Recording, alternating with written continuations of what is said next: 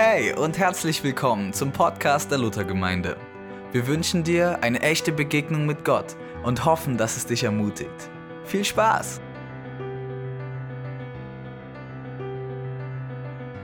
Ich weiß, man sollte nicht in den Ferien sagen, dass die Ferien vorbei sind, aber noch eine Woche Ferien sind tatsächlich. Da ist für viele Schüler und auch für manche Lehrer, die auch in unserer Gemeinde sind, ein Neuanfang im Blick. Und so ein Neuanfang nach den Sommerferien, das ist immer auch ganz viel Raum für Veränderung. Da geht was Neues los. Man weiß gar nicht, was einer erwarten wird. Ich weiß von jungen Leuten aus unserer Gemeinde, die ihre Schule wechseln und jetzt das Abitur machen und an eine neue Schule gehen. Das ist herausfordernd. Nun sind unter uns nicht nur junge Leute, die die Schule wechseln, sondern sind natürlich auch Ältere dabei, die gar nicht in eine neue Schule gehen, sondern die einfach in der Schule des Lebens sind. Da stehen vielleicht gar nicht so viele Veränderungen an. Aber ich spüre, dass wir natürlich, und das wissen wir alle, und nehmen das wahr, in einer Zeit leben, die wirklich geprägt ist von Veränderungen. Die Dinge, die vor ein paar Jahren noch völlig normal waren oder die wir gewohnt waren, die werden in Frage gestellt. Es ist manchmal sehr herausfordernd, sich auf diese Dinge nicht nur einzustellen, sondern diese Dinge, die im gesellschaftlichen, wirtschaftlichen und politischen Bereichen weltweit passieren, diese Dinge auch wirklich im Lichte Gottes zu beurteilen. Wir haben da auch schon manche Predigten gehört. Ihr seid bestimmt auch gut informiert über YouTube und Instagram und alles, was es da gibt. Es gibt massive Veränderungen auf dieser Erde. Und auf diese Veränderungen müssen wir uns in irgendeiner Art und Weise einstellen. Wir müssen damit umgehen. Nicht, dass wir uns damit immer arrangieren, nein, aber wir müssen eine geistliche Antwort darauf finden. Wir fragen uns vielleicht, was ist zu tun angesichts unserer gesellschaftlichen Entwicklung? Was ist der Wille Gottes? Was ist meine oder was ist die Sicht Gottes auf die Dinge, die in unserem Land und in Europa und weltweit passieren? Ich halte jetzt keine politische Predigt, aber dieser Veränderungsgedanke, der spricht mich schon an. Ich bin einer, der liebt eher Veränderungen. Obwohl ich mich auch manchmal dabei schon ertappt habe, dass ich gesagt habe, ach, es wäre auch mal gut, wenn es in dieser Gemeinde ein bisschen ruhiger wäre.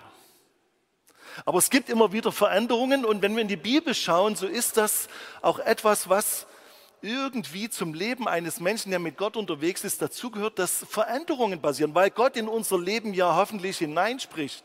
Und er spricht ja nicht ohne Grund hinein, sondern er spricht hinein, um uns zu ermutigen, um uns zu korrigieren, um Antworten zu geben auf unsere Fragen, die wir ihm stellen. Und es gibt auch Menschen, die tun sich total schwer mit Veränderungen, die sagen, oh nee, das überfordert mich total, das kann ich irgendwie auch verstehen. Die Frage ist, wie gehen wir trotzdem mit solchen Situationen um in unserem Leben, mit solchen Veränderungsprozessen, auch in unserer Gemeinde? Und als ich darüber nachgedacht habe, ist mir heute Morgen, tatsächlich erst heute Morgen, äh, ein Text in den Blick gekommen, über den ich heute gerne predigen möchte. Dieser Text steht im Alten Testament im Buch der Könige, im ersten Buch Könige, Kapitel 3. Und ich vermute mal, dass er jetzt angezeigt wird. Ich lese ihn mal vor. Genau. Erster Könige, erstes Königebuch, Kapitel 3. Wer es in seiner Bibel, wenn er sie mit hat, nachlesen will, kann das gerne aufschlagen oder auch zu Hause. Dort heißt es, und Salomo verschwägerte sich mit dem Pharao, dem König von Ägypten, und nahm eine Tochter des Pharao zur Frau und brachte sie in die Stadt Davids bis er sein Haus und des Herrn Haus in die Mauer um Jerusalem gebaut hatte. Aber das Volk opferte noch auf den Höhen, denn es war noch kein Haus gebaut, dem Namen des Herrn bis auf diese Zeit. Salomo aber hatte den Herrn lieb und wandelte nach den Satzungen seines Vaters David. Nur, dass er auf den Höhen opferte und räucherte. Und der König ging nach Gibeon, um dort zu opfern, denn das war die bedeutendste Höhe. Und Salomo opferte dort tausend Brandopfer auf dem Altar. Und der Herr erschien Salomo zu Gibeon im Traum des Nachts und Gott sprach, bitte, was ich dir geben soll. Salomo sprach, du hast meinem Vater David, deinem Knecht, große Barmherzigkeit getan wie er denn vor dir gewandelt ist in Wahrheit und Gerechtigkeit und mit aufrichtigem Herzen vor dir. Und du hast ihm auch die große Barmherzigkeit erwiesen und ihm einen Sohn gegeben, der auf seinem Thron sitzen sollte, wie es denn jetzt ist. Nun, Herr mein Gott, du hast deinen Knecht zum König gemacht an meines Vaters David Stadt. Ich aber bin noch jung, weiß weder aus noch ein. Und dein Knecht steht mitten in deinem Volk, das du erwählt hast, einem Volk so groß, dass es wegen seiner Menge niemand zählen noch berechnen kann. So wollest du deinem Knecht ein gehorsames Herz geben, dass er dein Volk richten könne und verstehen, was gut und böse ist. Denn wer vermag dies, dein mächtiges Volk zu richten? Das gefiel dem Herrn, dass Salomo darum bat. Und Gott sprach zu ihm, weil du darum bittest und bittest weder um ein langes Leben, noch um Reichtum, noch um deiner Feinde Tod, sondern um Verstand auf das Recht zu hören, siehe, so tue ich nach deinen Worten. Siehe, ich gebe dir ein weises und verständiges Herz, so dass deinesgleichen vor dir nicht gewesen ist und nach dir nicht aufkommen wird. Und dazu gebe ich dir, worum du nicht gebeten hast, nämlich Reichtum und Ehre, so dass deinesgleichen keiner unter den Königen ist zu deinen Zeiten. Und wenn du in meinen Wegen wandeln wirst, dass du hältst meine Satzungen und Gebote, wie dein Vater David gewandelt ist, so will ich dir ein langes Leben geben. Und als Salomo erwachte, siehe, da war es ein Traum. Und er kam nach Jerusalem und trat vor die Lade des Bundes des Herrn und opferte Brandopfer und Dankopfer und machte ein großes Festmahl für alle seine Großen. Dieser König Salomo, der Sohn Davids, befindet sich inmitten eines immensen Veränderungsprozesses. Er wurde zum König gesalbt und tritt seine Regentschaft an. Die Konkurrenten, die es um seinen Thron gab, das kann man nachlesen im ersten Königebuch Kapitel 2, die wurden besiegt, die ihm den Thron streitig gemacht haben. Sein Königtum wurde durch ein wichtiges Bündnis gefestigt. Das können wir nachlesen im Kapitel 3, 3 gleich am Anfang. Und Salomo verschwägerte sich mit dem Pharao, dem König von Ägypten, und nahm eine Tochter des Pharao zur Frau und brachte sie nach Jerusalem. Allerdings, und das lesen wir auch in diesem Abschnitt, so ein bisschen beiläufig in dem Nebensatz, wird in Israel immer noch auf bestimmten Opferhöhen geopfert. Die hatten also verschiedene Heiligtümer, wo die geopfert haben. Und Salomo hatte diese Opferstätten noch nicht beseitigt. Und das heißt auch in dem Text, Salomo aber hatte den Herrn lieb und wandelte nach den Satzungen seines Vaters David mit der Ausnahme, Komma, nur dass er noch auf den Höhen opferte und räucherte.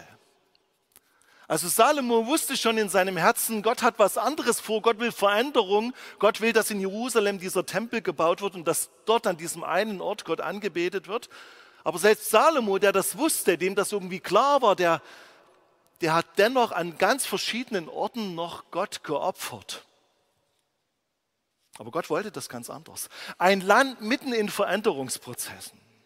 Der Tempel war noch nicht gebaut und auch die Missstände, die es in diesem Land gab, in diesem Volk, die waren noch nicht beseitigt. Das stand noch aus. Wie wird das für Salomo werden am Anfang seiner Regentschaft? Wie wird seine Königsherrschaft verlaufen? Wie wird sie gestaltet werden? Wird er seinen Namen groß machen? Wird er seine Ehre suchen? Oder um was geht es eigentlich in dieser Regentschaft von Salomo? Und da hat mich, als ich diesen Text gelesen habe, total angesprochen, dass im Vers 3 stand, Salomo aber hatte den Herrn lieb und wandelte nach den Satzungen seines Vaters, außer, komm, komm, das habe ich schon erwähnt, aber Salomo hatte den Herrn lieb. Ein König, der Gott liebt. Also nicht nur ein König, der an Gott glaubt, sagen ja viele, ich bin gläubig oder manche Regierungschefs lassen sich ja bei ihrer Vereidigung auch einen Eid abnehmen, wo sie auf Gott schwören und sagen, auf die Bibel, auf das Wort Gottes und so wahr mir Gott helfe. Neuerdings machen das ja die Regierungsvertreter in Deutschland nicht mehr, aber Salomo war einer, der Gott lieb hatte. Und lieb ist mehr als, so würde ich es manchmal sagen, als wenn man so dahin sagt, ich glaube an Gott. Wenn ich in meinem Umfeld, wenn ich so unterwegs bin, so im christlichen Dunstkreis unter der Pfarrerschaft, ich glaube, da ist wenig von der Liebe die Rede, sondern eher von den Ordnungen und von den Regeln und von den Richtungen, die das da einzuhalten gibt. Aber Liebe, das ist doch was ganz anderes, oder? Also Liebe, da geht einem das Herz auf irgendwie. Liebe ist jetzt keine intellektuelle Verstandesübung, sondern das ist etwas, was tief verankert ist in meinem Herzen. Liebe. Für die Liebe bin ich nachts um drei sonst wohin gefahren, um die Liebe meines Lebens zu finden, die hier vorne sitzt. Rein verstandesmäßig war das totaler Blödsinn, aber durch die Liebe habe ich es halt gemacht. Salomo war ein Gott lieb, ein, Gott, ein, ein, ein König, der Gott liebte. Es ist sehr bemerkenswert, dieser kleine Satz, der Gott liebte. Es hat zutiefst etwas was mit Beziehung zu tun. Und wenn wir manchmal so die Könige so durchbuchstabieren und im Alten Testament zu lesen, da hat man manchmal so den Eindruck, da ging es um Herrschaft, da ging es um Stand, dass das Volk Gottes siegt, aber um Liebe, ein König, der Gott liebte. Das hat für was mich, für mich mit Hingabe, mit Zeit, mit Leidenschaft zu tun. Ein König, der Gott liebte der nicht nur wusste, da gibt es einen Gott und mein Vater, der ist ziemlich gut mit dem Gott gefahren, weil er ihm gehorsam war, sondern ein König, der Gott liebte. Das hat mich dazu geführt zu fragen, habe ich das schon mal gesagt, liebst du Gott oder liebe ich Jesus? Ja, das habe ich schon manchmal gesagt, aber nicht so oft. Oder vielleicht nur so im stillen Kämmerlein, Jesus, ich liebe dich.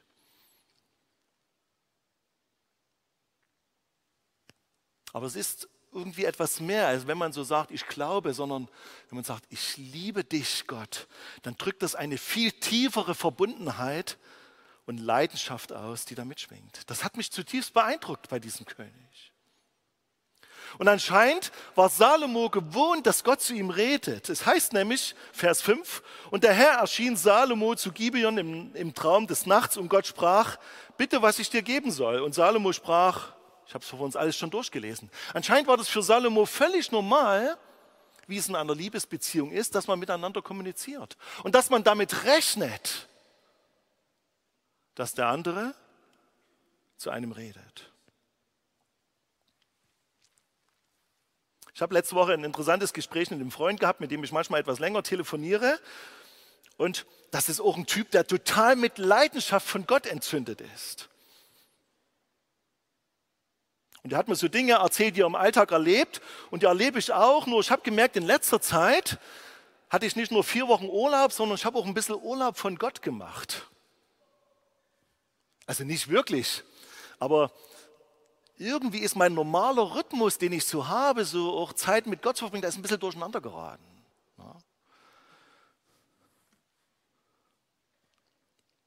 Es war ein Tag im Urlaub, da habe ich so viele Filme im Fernsehen geguckt, auf Netflix. Das könnt ihr euch gar nicht vorstellen. Und ich hatte gar nicht keine Zeit mehr mit Gott zu reden. Ja, das passiert mir auch. Jetzt könnte man sagen, na Jens, hättest du disziplinierter sein müssen. Ja, aber trotzdem ist in meinem Herzen diese Liebe zu Gott. Und ich kann heute deutlicher sagen, Jesus Gott, ich liebe dich ich will mit dir unterwegs sein. Und dieser Mann, mit dem ich mich unterhalten hat, der sprudelt so vor der Liebe von Gott und der erzählt mir immer so Dinge, die er mit Gott erlebt und wo ich einfach gemerkt habe, da ist neu meine Sehnsucht entfacht worden, Jesus immer wieder neu im Alltag auch zu erleben. Heute früh, ich saß schon zeitig im Pfarramt. Ich habe nichts zustande gekriegt. Da bin ich nochmal rausgegangen in den Pfarrgarten. Und plötzlich flog dort eine Taube über mich rüber. Eine Taube, ja, machen eher viel Dreck, scheißen Pfarrhof voll und so. Aber da war was ganz anderes in meinem Sinn. Die Taube als Zeichen des Heiligen Geistes. Und wo ich sofort wusste, der Heilige Geist ist da und es ist gut, mit ihm zu reden und mit ihm unterwegs zu sein. Dann habe ich heute früh nochmal die Taube gehört und gesehen und ich habe gedacht, oh cool, dass Jesus mit seinem Heiligen Geist da ist. Jetzt könnte man sagen, spinnt? Nee, ich denke, dass es völlig normal ist, dass Gott in unserem Alltag redet durch verschiedenste Dinge, durch Menschen, durch Dinge, die wir erleben, dass Gott zu uns redet.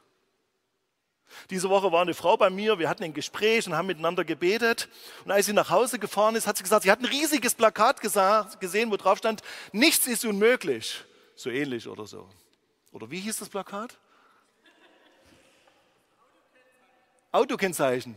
Nichts ist unmöglich. Das hat zu dir total gesprochen. Das hat dich ermutigt in deinem Glaubensleben. Und es hat total dazu gepasst, wofür wir vorher gebetet haben. Gott redet. Und für Salomo war es völlig normal, dass Gott zum Beispiel auch im Traum redet.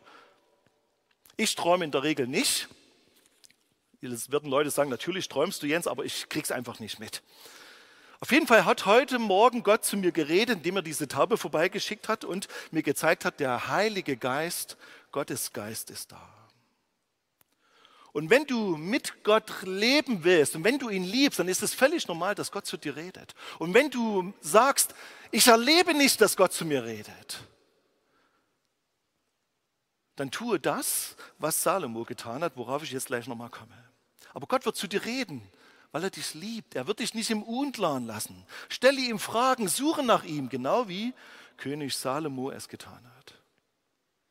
Und übrigens, bei dem König Salomo war nicht alles in Ordnung. Der hat immer noch auf den Höhen geopfert, obwohl er das nicht sollte. Aber er hatte trotzdem Jesus lieb und wo ich merke, äh, Gott lieb, aber wo ich merke, dass Gott mit uns einen Weg geht, auch Veränderungsprozesse und nicht sagt, ich rede erst mit dir, wenn in deinem Leben alles in Ordnung ist. Nee. Gott will mit dir persönlich kommunizieren. Ein König, der Gott liebt. Punkt 2. Die Bitte des Salomo, Vers 9. Gott sagt, bitte, was ich dir geben soll. Und Salomo sagt, ab Vers 9, du wollest deinem Knecht ein gehorsames Herz geben, dass er dein Volk richten könne und verstehen, was gut und böse ist. Denn wer vermag, dies dein mächtiges Volk zu richten? Das gefiel dem Herrn, dass Salomo darum bat. Und Gott sprach zu ihm, weil du darum bittest, bittest weder um ein langes Leben noch um Reichtum, noch um deiner Feinde Tod, sondern um Verstand, auf das Recht zu hören. Siehe, so tue ich nach deinen Worten. Siehe, ich gebe dir ein weises und verständiges Herz, so dass deinesgleichen vor dir nicht gewesen ist und nach dir nicht kommen wird. Salomo bittet Gott um ein gehorsames Herz. Man könnte es genauer übersetzen, auch mit einem hörenden Herzen. Und Gehorsam schließt er auch Hören ein. Ich höre etwas und tue das dann. Salomo bittet Gott um ein gehorsames Herz, um ein hörendes Herz. Und über das Herz haben wir schon manchmal in dieser Gemeinde gepredigt, auch zur letzten Gebets- und Fastenwoche. Das Herz ist das zentrale Organ in unserem Körper, nicht unser Kopf, sondern das Herz. In unserem Herzen wären die wichtigen und zentralen Entscheidungen unseres Lebens getroffen. Und wenn wir in die Bibel schauen, so hat das Herz eine außergewöhnliche Stellung. Es wird immer wieder betont. Es gibt viele Bibelstellen über das Herz. Achte auf dein Herz, denn daraus fließt das Leben. So heißt es im Sprüche Kapitel 4, Vers 23. Oder wessen das Herz voll ist, dessen geht der Mund über. Lukas Evangelium Kapitel 6. Oder Psalm 51 von David, schaffe in mir Gott ein reines Herz. Oder Matthäus Evangelium Kapitel 22. Du sollst den Herrn, deinen Gott lieben von ganzem Herzen und von ganzer Seele und von ganzem Gemüt. Oder im Propheten Ezekiel, ich will euch ein neues Herz und einen neuen Geist in euch geben. Oder im Hebräerbrief Kapitel 3, seht zu, Brüdern und Schwestern, oder achtet darauf, dass niemand von euch ein widerspenstiges und ungehorsames Herz hat und sich von Gott abwendet. In unserem Herzen verbinden sich das Denken, das Fühlen und das Handeln eines Menschen. Das ist wichtig. Und heute im Anschluss an diesen Gottesdienst findet da das Gebet für Heilung statt. Und es ist so, dass wir natürlich erwarten, dass wenn wir beten, dass Gott heilt von körperlichen Dingen, aber irgendwie hatte ich heute früh den Impuls auch, dass Gott Herzen heilen will. Wo ist dein Herz verbittert? Wo ist dein Herz hart geworden über die Jahre? Vielleicht auch Gott gegenüber, weil sich die Verheißungen, die Gott dir gesagt hat, nicht erfüllt haben scheinbar. Wo bist du bitter und hart geworden gegenüber Menschen oder deiner Gemeinde oder Kirche? Und wisst ihr, wenn unser Herz hart ist, dann fließt daraus nicht mehr das Leben, was Gott uns zugedacht hat. Dann beeinflusst das unser ganzes Leben negativ. Und ich denke manchmal so, ey Mensch, ein gehorsames und hörendes Herz, ja, darum sollten wir immer wieder neu bitten. Die Bibel ist voll von Dingen, die uns Gott sagt, wo er zu uns geredet hat. Und uns fällt es so schwer, wirklich zu hören und gehorsam zu sein und diese Dinge in unserem Alltag umzusetzen. Wie ist dein Herz beschaffen, frage ich dich heute Morgen. Ist es verhärtet oder verstockt? Ist dein Herz wirklich weich, offen für das, was Gott sagen will an diesem Morgen oder durch andere Menschen? Wenn dein Herz hart ist, wenn dein Herz krank ist, wenn das sogar Auswirkungen hat auf deine körperliche Gesundheit, dann komm am Ende dieses Gottesdienstes hier nach vorne und lass für dich beten, dass dein Herz geheilt wird. Denn daraus wird Leben fließen. Ich glaube zutiefst, dass Salomo um dieses Geheimnis wusste. Diese Sprüche waren ihm bestimmt bekannt und wenn sie noch nicht geschrieben waren, das kann man nicht so genau sagen, hatte er trotzdem eine Ahnung davon, dass das Herz das zentrale Ding ist im Leben eines Menschen, der mit Gott unterwegs ist.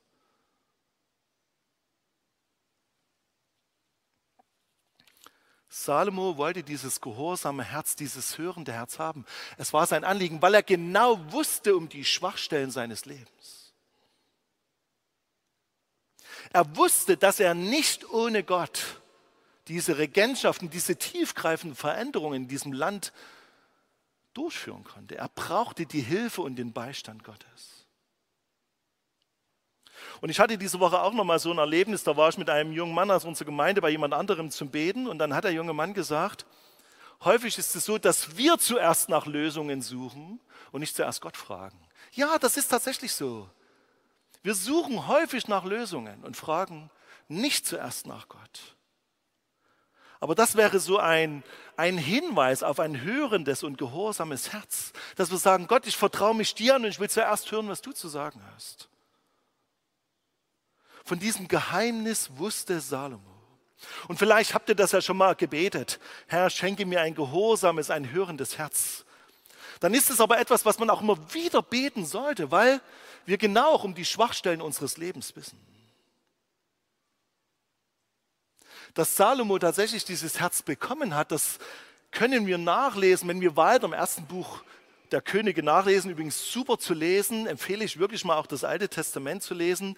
Da ging es dann um diese Entscheidung mit dem Kind und den zwei Frauen, die sich um ein Kind gestritten haben. Und Salomo hatte die weise Entscheidung, ein Schwert zu bringen und dieses Kind zu zerteilen, damit jeder die Hälfte bekommt. Aber das war nicht sein eigentliches Ansinnen, sondern er wusste, diejenige Frau, die dem zustimmt, die ist nicht die wahre Mutter, weil sie würde nicht das Leben ihres Kindes aufs Spiel setzen. Und das ist eine weise Entscheidung. Etwas, was Gott im Herzen dieses Salomo quasi wie hineingepflanzt hat. Und wenn man die Regentschaft von Salomo verfolgt, so ist es eine Regentschaft, wo das Land Israel aufgeblüht ist, definitiv. Aber und das kann man auch im ersten Buch Könige nachlesen. Warum veränderte sich das Leben von Salomo im Laufe seiner Regentschaft? Er ist in seinem Leben nicht immer diesem hörenden Herzen gefolgt, worum er Gott gebeten hat. Vor allem im Alter, so kann man nachlesen, hat er ganz anderen Stimmen geglaubt und sie in sein Leben hineingelassen. Das heißt im ersten Buch Könige Kapitel 11, Leider folgte auch der Fall von Salomo, da er viele fremde Frauen liebte, die sein Herz abwandten, sodass er ihren Göttern nachging und Höhen für sie baute. Da habe ich gedacht, wie bescheuert ist der denn? Der hat doch das Leben mit Gott geschmeckt. Der hat doch erlebt, wie es ist, mit Gott unterwegs zu sein. Er hat ihn geliebt, diesen Gott. Gott hat sein Leben gesegnet. Und dann schmeißt er das wie weg? So einfach ist es sicher nicht. Viele von uns wollen ja mit Gott tatsächlich leben. ich eingeschlossen. Wir wollen mit Gott unterwegs sein, wir wollen ihm gehorsam sein.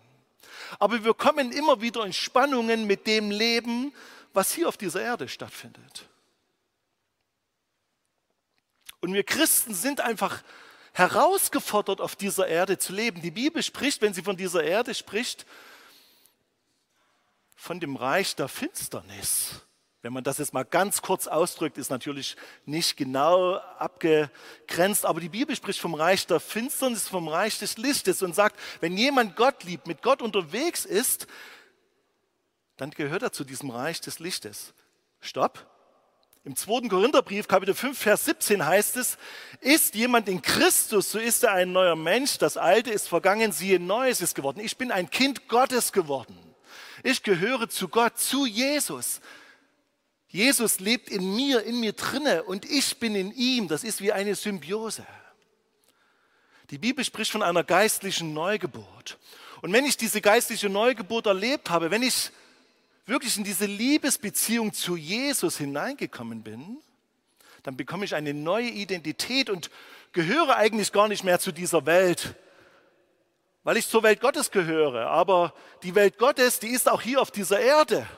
Zum Beispiel heute Morgen ist hier ein Stück Welt Gottes. Wenn das alles wäre, wäre ich ein bisschen enttäuscht, aber da gibt es noch viel mehr. Ne? Die Welt Gottes ist dort, wo Menschen mit Gott unterwegs sind. Und das passiert natürlich auch in dieser Welt. Aber wir sind ständig herausgefordert, nicht uns mit dieser Welt abzugleichen, sondern in dieser Welt bestehen zu können.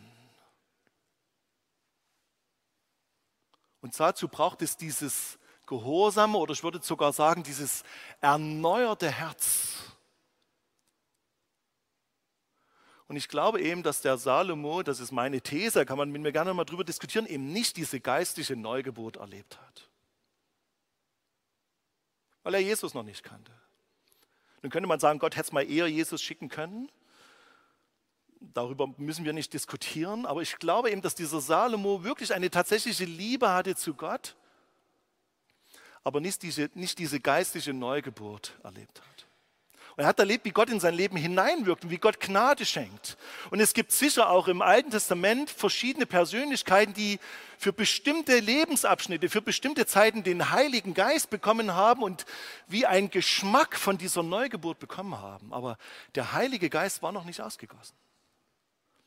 Aber wir leben in diesem Zeitalter des Heiligen Geistes. Und deswegen, wenn wir um dieses gehorsame Herz bitten und Jesus unser Leben geben und ihm sagen, du sollst der Herr meines Lebens sein, ich gebe dir mein Leben hin, manche reden von Bekehrung, von Lebenswende, wie auch immer, dann passiert diese geistliche Neugeburt.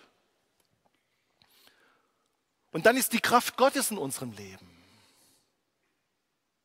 Und das ist keine Kraft, wo ich mich anstrengen muss, sondern wenn ich dieser Kraft Raum gebe, dann wird diese Kraft mich umgestalten, dann wird, werden in meinem Leben Dinge passieren, die ich mir gar nicht vorstellen kann. Früher hätte ich mich selber verdammt, wenn ich den ganzen Tag Filme angeguckt hätte. Was bin ich denn für ein schlechter Mensch und wie ungehorsam bin ich denn? Das kann ich auch noch denken. Und sicher war es nicht gut, den ganzen Tag Filme zu gucken. Aber trotzdem hat das nichts an meiner Liebe zu Jesus geändert. Und ich darf einfach so, ohne lange Bußgänge zu absolvieren, zu Jesus kommen und sagen, Jesus, du weißt, dass ich dich lieb habe und ich bitte dich um Vergebung. Ich will mit dir neu anfangen. Dann nimmt er mich in den Arm und sagt, Jens, ich bin da. Und ich kenne dein Herz. Und ich kenne deine Sehnsucht, mit Gott zu leben. Und ich kenne auch dein Versagen in dieser Welt. Glaub bloß nicht, weil ich Pfarrer bin, dass ich ständig gehorsam bin und in dieser Welt alles richtig mache, auch wenn ich das schon manchmal gebetet habe, Jesus, gib mir ein gehorsames, ein hörbereites Herz. Wenn ich darüber rede, merke ich, und ich habe da vor kurzem eine Predigt drüber gehört, da geht es um das Leben unter der Herrschaft des Heiligen Geistes. Ich will das nochmal ganz kurz erwähnen. Wir kennen als Gemeinde sicher etwas, was den Heiligen Geist betrifft. Der Heilige Geist hat hier eine besondere Betonung dieser Gemeinde, schon viele Jahre und das ist auch gut so und das ist wichtig. Und wir wissen vom Heiligen Geist, dass er Gaben gibt, dass er uns befähigt, dass er zu uns redet, dass er uns leitet. Dass der Heilige Geist da ist. Wir wissen darum. Aber es ist nochmal ein Unterschied, wirklich tagtäglich mit dem Heiligen Geist auch zu leben oder unter der Herrschaft des Heiligen Geistes zu leben. Und ich merke selber persönlich, dass ich dann total noch am Anfang stehe. Ich habe schon vieles mit Gott erlebt, sicher, aber es ist ein Unterschied, vom Heiligen Geist zu wissen und auch manches mit ihm schon erlebt zu haben, aber permanent unter seiner Herrschaft zu leben. Es fällt mir gar nicht so leicht, das irgendwie so auszudrücken, aber da gibt es noch einen Unterschied. Das heißt, ich lebe mitten in dieser Welt, aber ich bin eben nicht von dieser Welt. Und mein Herz ist eben nicht von Sorge über meine Stellung in der Luthergemeinde geprägt oder von Gedanken des Mangels oder hoffentlich haben die mich lieb oder hoffentlich hören die mir zu, hoffentlich mache ich alles richtig, sondern mein Herz, wenn ich mit dem Heiligen Geist lebe, ist eher davon geprägt, dass Gott mir alles schenken will, dass er Dinge vorbereitet hat, dass er für mich Dinge bereithält und es quasi an meiner Hingabe mangelt, dass ich sage, Jesus, ja, ich lasse dich durch deinen Geist in meinem Leben tatsächlich wirken. Weil ich bin ein Kind Gottes. Ich denke, der Salomo hat um dieses Gehorsam und hörende Herz gebeten, damit in seiner Herrschaft alles gut dann ging. Und das ging ja auch gut bis zu einem gewissen Punkt.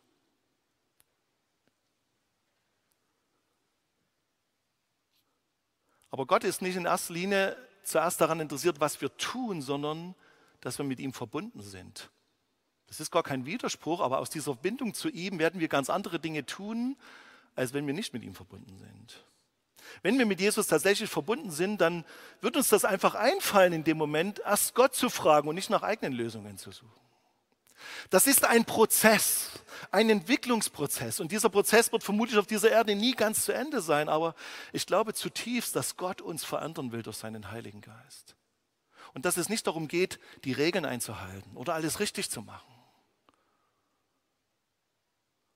Wir singen ja manchmal im Lobpreis, dass Gott noch viel mehr tun kann. Wasser wird Wein, Blinde werden sehen, Lahme werden gehen. Das erwarten wir auch, wenn wir heute für Kranke beten. Aber das will ich tatsächlich auch erleben und sehen. Nicht nur theoretisch im Wort nachlesen. Und wenn Gott derselbe ist, dann habe ich eine tiefe Sehnsucht in mir, dass wir das auch heute in unserem Alltag erleben. Aber vielleicht ist erstmal dran, dass dein Herz heil wird. Und ich glaube, dass das ein wichtiger Punkt ist für heute, für diesen Gottesdienst. Gott will dich zu neuem Leben erwecken. Vor uns hatte jemand den Impuls, Gott erweckt Helden. Also wenn ich die Helden des Alten und des Neuen Testaments angucke, dann waren die manchmal nicht so heldenhaft. Aber du bist auch ein Held Gottes und Gott will dich neu erwecken. Er will dir ein hörendes Herz schenken. Bitte ihn darum. Er will dir eine neue Identität geben. Du darfst sein Kind sein. Und er wird dich nicht überfordern, aber er wird dich ermutigen, ihn beim Wort zu nehmen. das begeistert mich irgendwie und ich merke, ich bin da noch nicht fertig, weil ich bin ja ein Typ, ich bin schnell beim Tun, ihr kennt mich. Ne? Ich ras rum und so. Ne? Ja, da haben wir eine Lösung dafür.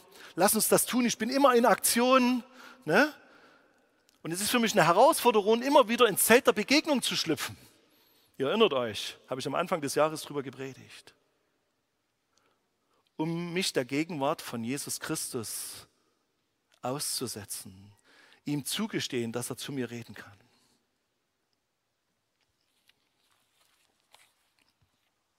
Das hat mir dieser Predigtext alles gesagt. Es geht um die Liebe zu Gott, um dieses gehorsame, hörende Herz. Aber es geht auch um das Scheitern von Salomo, auch um unser Scheitern. Und dass Gott uns aber immer wieder ruft und sagt, nehme diese neue Identität an, du bist ein Kind Gottes. Nichts kann dich von mir trennen ich bin für deine Schuld gestorben. Natürlich soll ich um Vergebung für meine Schuld bitten, aber Gott, Jesus, wirbt immer wieder neu um uns. Und er möchte uns ermutigen, wirklich mehr zu erwarten, als was wir bisher erlebt haben. Ich würde gern zum Abschluss dieser Predigt beten. Während dieses Gebets lasse ich eine Pause und ihr könnt für euch selber Gott, wenn ihr das wollt, eine Antwort darauf geben. Lasst uns beten. Jesus, es beeindruckt mich, dass dieser König Salomo dich lieb hatte, aber vermutlich hat er eben doch nicht diese Neugeburt erlebt durch deinen Heiligen Geist. Und ich bitte dich, dass du jetzt zu uns redest und dass wir uns öffnen für dich, Heiliger Geist. dass deine Kraft in unserem Leben wirksam wird.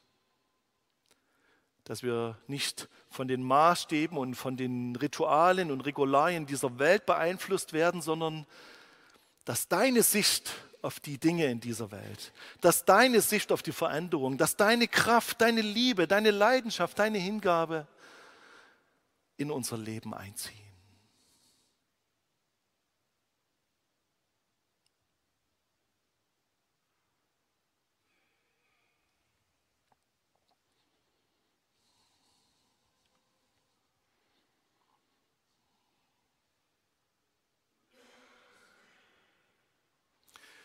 Jesus, wir haben Sehnsucht nach mehr von dir. Nicht, weil wir uns dann besser fühlen oder weil wir dann top drauf sind. Nein, wir haben Sehnsucht danach, dass sich dein Reich ausbreitet dort, wo wir leben und arbeiten. Dass wir dich nicht nur vom Hören sagen kennen, sondern dass wir tatsächlich wie Mitbürger deines Reiches, Boden deines Reiches sind. Dass deine biblischen Verheißungen wahr werden in unserer heutigen Zeit. Wir bringen da auch all unsere Enttäuschung und Resignation hin, die vielleicht in unserem Leben ist. Und wir beten, dass deine Leidenschaft und deine Liebe neu unser Herz füllt. Erinnere du uns daran, Geist Gottes, dass du gerne zu uns reden willst. Erinnere du uns daran, dass Jesus uns liebt, ohne Wenn und Aber. Und wir bitten dich sehr, dass du diesen Veränderungsprozess in uns weiter voranbringst, dass wir als lebendige Kinder Gottes in dieser Welt unterwegs sind. Und wo unser Herz geschlagen ist, verletzt, traurig, wo wir dich nicht verstehen, so Herr, lass uns Mut fassen, heute für dieses verletzte Herz beten zu lassen. Amen.